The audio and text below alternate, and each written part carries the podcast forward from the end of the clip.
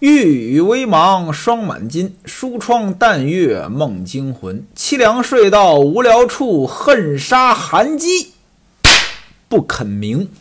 这一晚上办了不少事儿，老太监去休息了。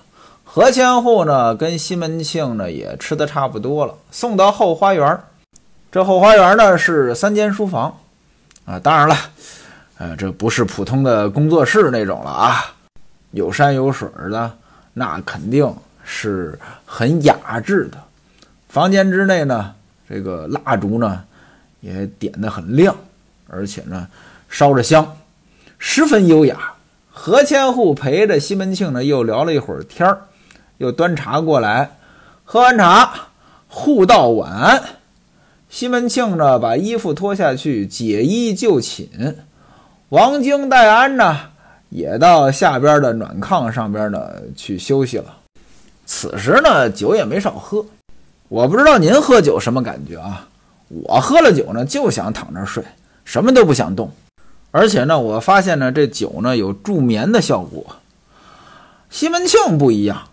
他躺在那儿啊，翻来覆去睡不着觉，望着窗外的月色，啊，听见外边的那个夜漏沉沉，夜漏漏滴漏计时器，睡不着。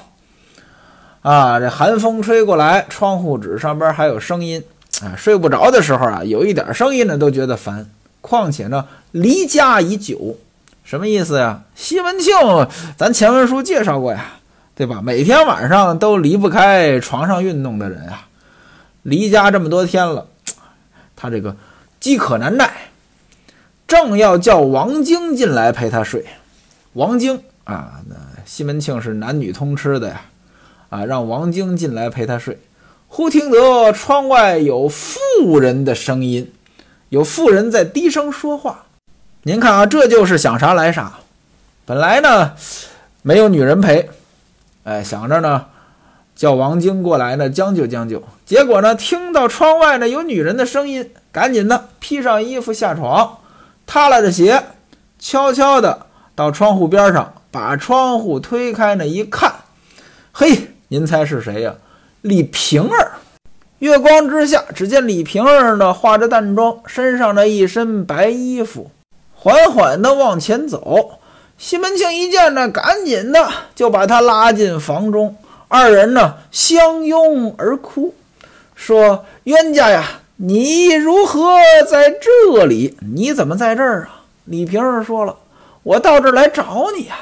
我跟你说啊，我已经找到房子了，今天呢特地来见你一面。我呢要搬家了。”西门庆赶紧问：“说你搬到什么地方去啊？”李瓶儿说：“咫尺不远，离这儿很近。出此大街呢，往东，造府巷中间呢，就是。”说这话呢，两个人抱在一起，上床云雨，不胜美快之极。完事儿之后，把衣服整理好，把头发呢也整理整理，要走呢又依依不舍。李瓶儿叮嘱西门庆：“我的哥哥呀。”切记休贪夜饮啊！切记切记，晚上呢少喝酒，早早回家。那厮呢老盯着害你呢，你千万别忘了啊！那厮花子虚。说完话，西门庆呢把他送出来，走到大街之上，见月色如昼。往东呢转过一个牌坊，有一个小巷子，见一座双扇白板门。说这就是我家。说完话，一甩袖子就进去了。西门庆呢，赶紧向前这么一拉，哎，这一下醒了。南柯一梦，看窗外呢，天还没亮，花呀、树啊，这个影子呢还映在窗户上。西门庆呢，向褥子上边摸了摸，只见金柳满席，余香在背，残唾犹甜。精流满席，遗精了，余香在背，被子里边还有香味儿，残唾犹甜。两个人接吻啊，还有着李瓶儿的这个唾液，甜的啊。西门庆呢，这时候呢，这个悲伤劲儿又来了。本来是个美梦，醒过来那是悲不自胜。您注意啊，这喝了酒啊，反正我有这个经验，这个睡得也快，但是呢后半夜呢特别容易醒，醒了呢就睡不着。人是越睡不着呀，呃，越躺着难受。睡不着怎么办呢？起来该忙活点啥忙活点啥，看看书也行，或者说有别的事儿啊，做点什么都可以。呃，您别这儿愣躺着，越躺着越难受。今天的西门庆就这样，巴不得天亮。等到天亮呢，哎，又困了。哎，是有这个特点啊。失眠的人往往到天亮呢又睡着了。西门庆睡着了。何千户家呢已经安排人了伺候西门庆洗漱，洗漱完毕，何千户呢又过来呢陪着他，先是吃了姜茶，然后呢吃早饭啊，早饭呢喝粥。西门庆就问说：“老公公呢？”何千户说：“啊，他五更天就到这个皇宫里去了。”不大一会儿，粥上来，吃了粥，喝完粥还有这个头脑，头脑里边。有这个圆子，有这馄饨，还有鸡蛋。一边吃一边吩咐备马。何千户和西门庆穿上官服，带着仆人到这个宾客当中啊去办事儿了。出来之后呢，何千户回家，西门庆呢到相国寺去拜访智云长老。长老也准备了斋饭，西门庆呢只吃了一个点心，剩下的呢都交给手下人吃了。然后呢，从东街穿过来，到崔中书家去拜访夏大人。这路上呢，路过造府巷，走到造府巷中间，果然呢，有这个白板门，跟梦里边看见的一模一样。悄悄的让戴安呢问隔壁卖豆腐的老太太，说这户人家是什么人？老太太说了，这是原指挥家。姓袁的一个指挥，各位您还记得吗？前文书李瓶儿死的时候，阴阳生徐先生说李瓶儿投生到哪里呢？河南汴梁开封府袁家为女，这呢就是应验了。因此呢，一听这话啊，这是袁指挥家。西门庆呢觉得这事儿太神奇了。到了崔中书家。夏大人呢，刚要出门去拜访人去，见西门庆来了，赶紧呢让人哎把马呢牵到一边去，把西门庆让到厅上，两个人叙礼。西门庆呢让戴安呢拿上贺礼，是两匹布，当然了，不是一般的布了。夏大人说呢，说我还没有去给您道喜，您倒先来了。昨天呢那卖房也让您费心，感谢不尽。西门庆说：“昨天呢，跟这个何太监聊天，说起买房这事儿来了。我呢就记得您跟我提过，我呢就说了，何太监就把这房契拿过去了。当时呢，人家呢就直接按原价，也没还价。果然呢是做太监的，性格豪爽，立马盖桥，这就成了。这说明了唐尊呢，您这有福气。两个人呢边说边笑。”夏大人说呢，说那我还没有拜访何天全，何天全就是何千户，呃，他是不是跟你一起回去上任啊？西门庆说呢，他跟我约了啊，一起回去，啊，家小呢，呃，以后再说。昨天呢，她老公公呢嘱咐我说，让您这边呢尽量早点呢把房腾出来，他好把家眷呢接过去。在这之前呢，他先在衙门里边住几天。夏大人说呢，我肯定也不能耽误他。我这边找着房，我马上呢就给他腾。啊，估计着下个月也就够了。说完话，西门庆起身，留了个拜帖呢给崔中书。然后呢，夏大人送出门上马，西门庆呢又回到何千户家。何千户这边午饭呢又准备好了。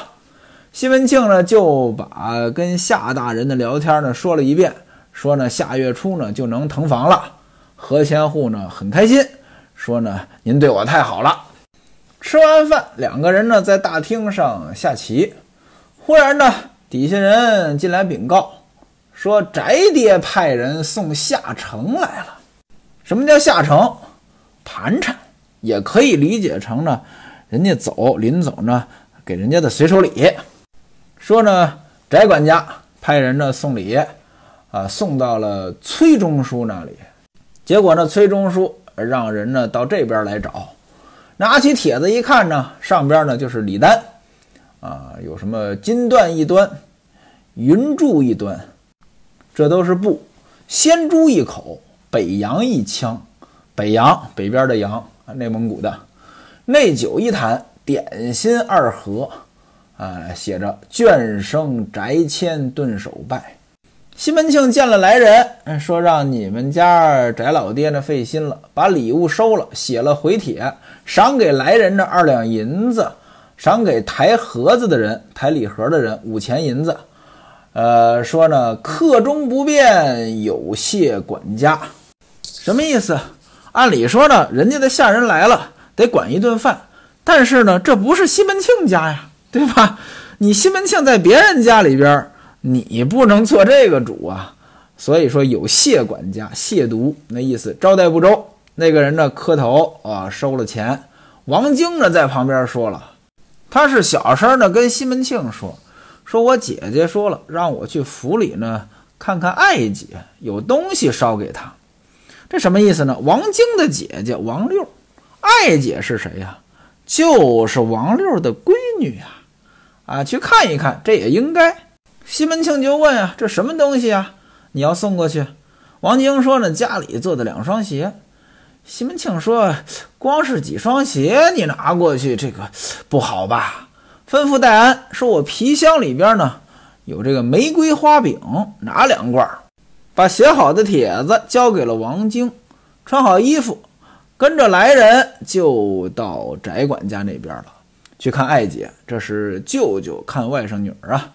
西门庆写了帖子，从这些东西当中拿了这个一枪羊、一坛酒送给崔中书，把这一口猪、一坛酒、两盒点心抬到后边呢，孝顺老公公，这就是转送。各位您看啊，这转送礼物，呃，在当时呢好像也没有什么不礼貌。我不知道为什么到今天，很多人呢对于转送礼物这个事情呢，觉得呢好像不是很礼貌。何千户看西门庆呢，还留点东西给老公公啊，就客气说：“长官呀，咱俩一家人啊，干嘛这么客气啊？”话说王晶呢，到了翟管家这里，把韩爱姐请出来，在大厅呢拜见。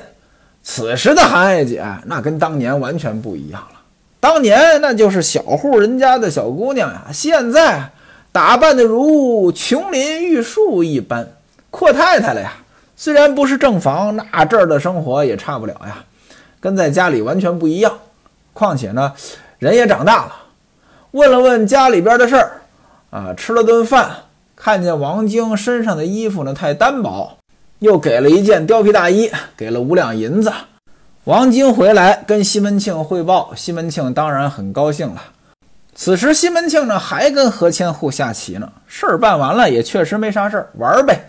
忽然听到呢有开道的声音，底下人呢来禀告说夏大人呢过来拜访，拿了两个拜帖，两个人呢赶紧到大厅之上见这个夏大人。何千户呢又感谢，哎，昨天你这房子不错。夏大人呢准备了两份礼物，分别呢送给西门庆还有何千户。西门庆和何千户再三感谢，让底下人收了。夏大人呢，又赏了奔四、戴安、王晶每个人十两银子。大伙儿呢分宾主坐下上茶聊天寒暄呗。夏大人说呢，呃，把老公公请出来，我给他请安。何千户说，老公公到皇宫里边去了。夏大人呢，又留下了一个双红拜帖，这是给老公公的，说呢，呃，那您就替我转交吧。啊，我这个来迟了，恕罪恕罪。说完话呢，起身告辞。何千户随即呢，也准备了一份礼物，派人呢送给夏大人。各位您看啊，这官场上边来来往往，吃吃喝喝，加上礼尚往来，您琢磨琢磨，这当官的他能不贪吗？那点工资他能够用吗？到了晚上，何千户呢又在花园暖阁当中摆酒，和西门庆喝。无非就是歌舞升平，一直到二更天这才休息。西门庆一想，昨天晚上都遗精了呀！啊，这遗精是怎么回事？这成年人都懂，精多自溢啊。人体呢不断的产生精子，它多了就流出来了。那也就是说，太长时间没往外排了。西门庆一想，那干脆啊，把王晶叫过来吧。啊，让王晶呢拿铺盖在书房的地上打地铺，半夜呢叫上床，两个人呢搂在被窝之内，口吐丁香，舌容甜唾。原文呢还写了一句诗：“不能得与莺莺会，且把红娘去解馋。”啊，莺莺那是崔莺莺，啊，得不着崔莺莺，拿红娘呢，呃，给凑合凑合。但其实呢，这比红娘还夸张呢。怎么呢？红娘起码是女的呀，这王晶是男的呀。第二天早晨起五更，与何千户一起啊，要上朝。先呢到这个待漏院伺候。什么叫待漏院？你不能来了就见皇上呀，来了之后得等啊，总得有个地方等吧。等的地方叫待漏院。等着呢，开了东华门就进去了。此时呢，天还没亮，不是有那么一首诗吗？铁甲将军夜渡关，朝臣待漏五更寒。日上三竿犹未起，看来名利不如闲啊！你既然当官，那就得起早贪黑。皇上呢，去祭天了啊，回来来了之后啊，升大殿，百官朝贺。这就是宋徽宗啊。原文写宋徽宗，摇眉顺目，羽背汤坚。才俊过人，各位您看啊，这个尧舜禹汤这几位放在他身上，这是不是有点搞笑啊？接着介绍宋徽宗的本领：才俊过人，口工诗韵啊，有才华，会写诗，善写墨君竹，能挥薛记书。什么叫墨君竹？拿那个墨画竹子，说他会作画。薛记书呢？薛记是一个人，这个人呢会篆刻，薛记书也就是刻石头，哎，会篆刻，啊，宋徽宗会篆刻，通三教之书，三教儒释道三教，晓九流之典，九流的书他都知道。九流是什么？过去啊，划分人有这个上九流、中九流、下九流。当然了，这具体都包括哪些，也不是说法很统一。您比如说我这个说书的啊，说书唱戏，这就是下九流。都什么是下九流呢？娼妓也是下九流，跳大神的下九流，啊，理发师剃头的这是下九流，包括呢，连小偷都是下九流。说宋徽宗的小九流之典，什么都看，什么都懂。历史上，宋徽宗呢也确实是这样的人，什么都会，干什么都行，哪样玩的都好，就是不能当皇上。历史呢在这儿开了个玩笑，其实呢本来皇上呢也没他的份儿，哪成想呢？哎，这个宋哲宗啊死得早，二十五岁死了，没儿子，没儿子怎么办？就得打兄弟里边选。这才轮到宋徽宗。历史呢，在这儿开了个玩笑。如果说不让他当皇上，也许呢，北宋呢也不至于亡。宋徽宗的人生呢也比较圆满啊。历史呢有个大艺术家，不挺好的？结果呢，这变成了一个败家的皇上。原文呢给了宋徽宗两句评价：朝欢暮乐，依稀似剑阁梦商王。爱色贪花，仿佛如金陵陈后主。拿他比孟商王和陈后主。孟商王是谁？这人叫孟昶，他是后蜀最后一个君主，五代十国时期。这个孟昶呢，一开始继位呢还行，励精图治，也干了不少事儿啊，也把国家呢治理的还可以，甚至呢有这个疆土的扩张。但是到了后期，啊，沉湎酒色，骄奢淫逸，这朝政就腐败了，呃，国家呢也就不行了。后来呢，这个后蜀呢就被这个北宋给干掉了，他呢也当了俘虏了。当然了，北宋对他还可以，封了个秦国公。但是呢，没几天他就死了，四十七岁死的，也倒是活得不算短。而且呢，死后还呃追封了楚王，还行吧。这孟商王呢，就喜欢文学和艺术，啊，经常呢跟这些作词的人呢一块呢唱唱歌，啊，对这个花间派的发展呢很有贡献。花间派这是古代诗词的一个流派。据说呀，春联就是他发明的。有一年春节，走不怎么想的，他找了个学士，啊，这个学士呢姓辛，叫辛银训，让他写两句词儿呢，挂在这个他寝宫的这个大门上。但是写完之后呢，他不满意，他自己呢重新写，写的是“新年纳余庆，佳节号长春”。这副春联很有名啊，基本上。啊，了解春联的人都知道这副对联所以这个孟商王呢，孟昶这也是个好艺术的主啊，也就是说当皇上不务正业吧。另外呢，啊，说他像陈后主，这陈后主是谁？南唐后主，也是五代十国时期南唐的最后一个皇上。这个人就更有名了，“春花秋月何时了？往事知多少？”这就是他写的。梨花谢了春红太匆匆，无奈朝来寒雨晚来风。您看他写的多好呀！确实，人家的词儿写得好，你不服不行。但是呢，呃，当一国之君，这确实不行。还有一种传言说，这宋徽宗呢，就是陈后主呢投胎转世。呃，陈后主呢，人家南唐的老大当的挺好的，被你北宋给灭了。陈后主呢，也当了俘虏了。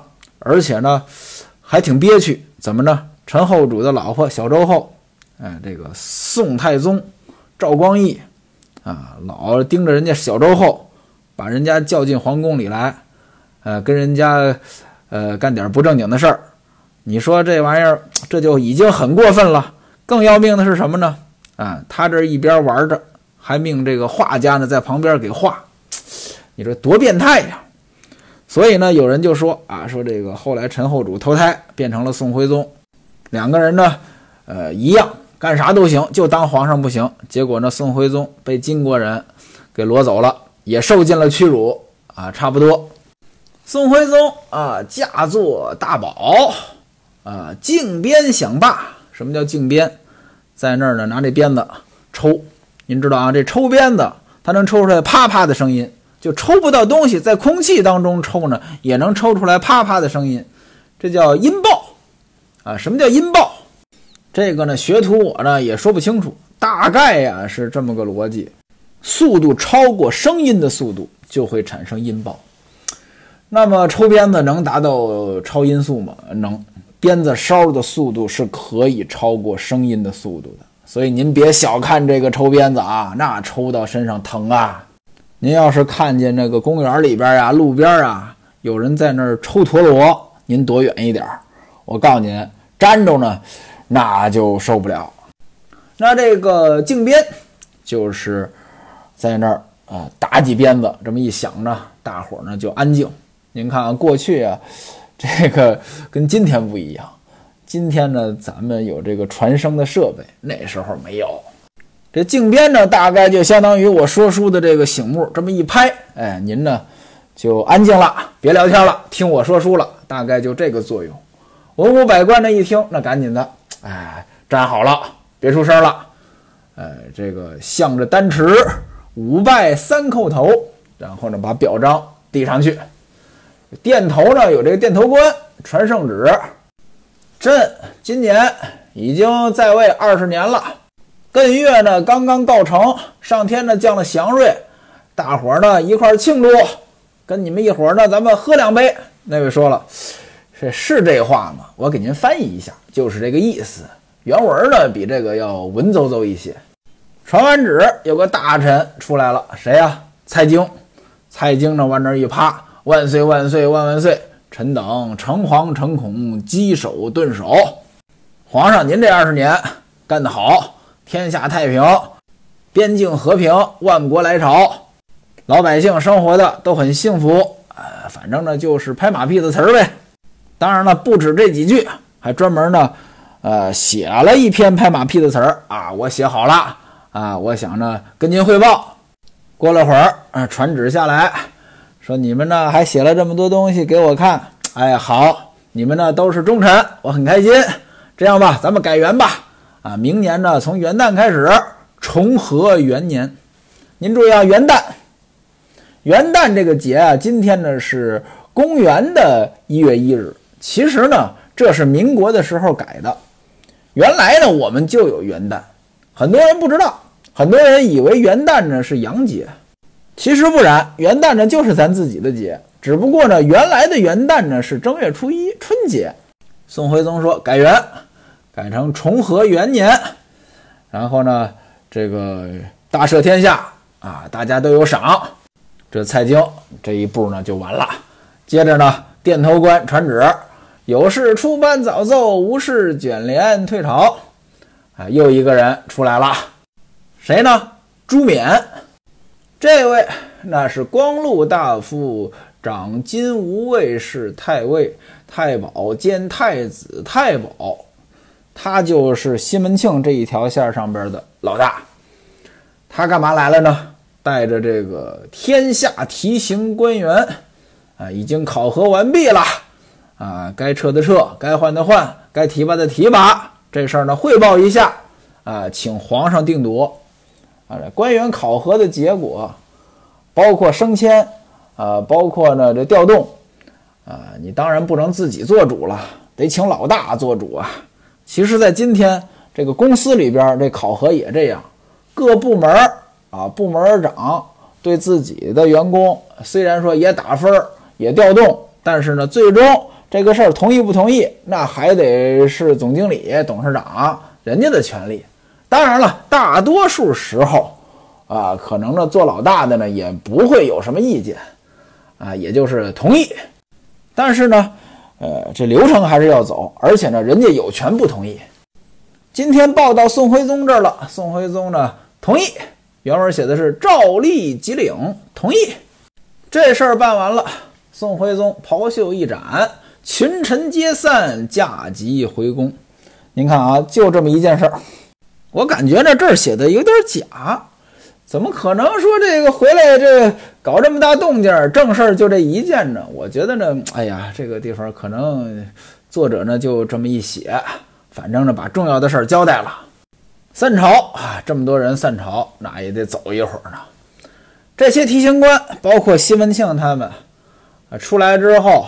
肯定不能马上回去啊，得来到自个儿部门啊，自己这儿老大有没有什么吩咐？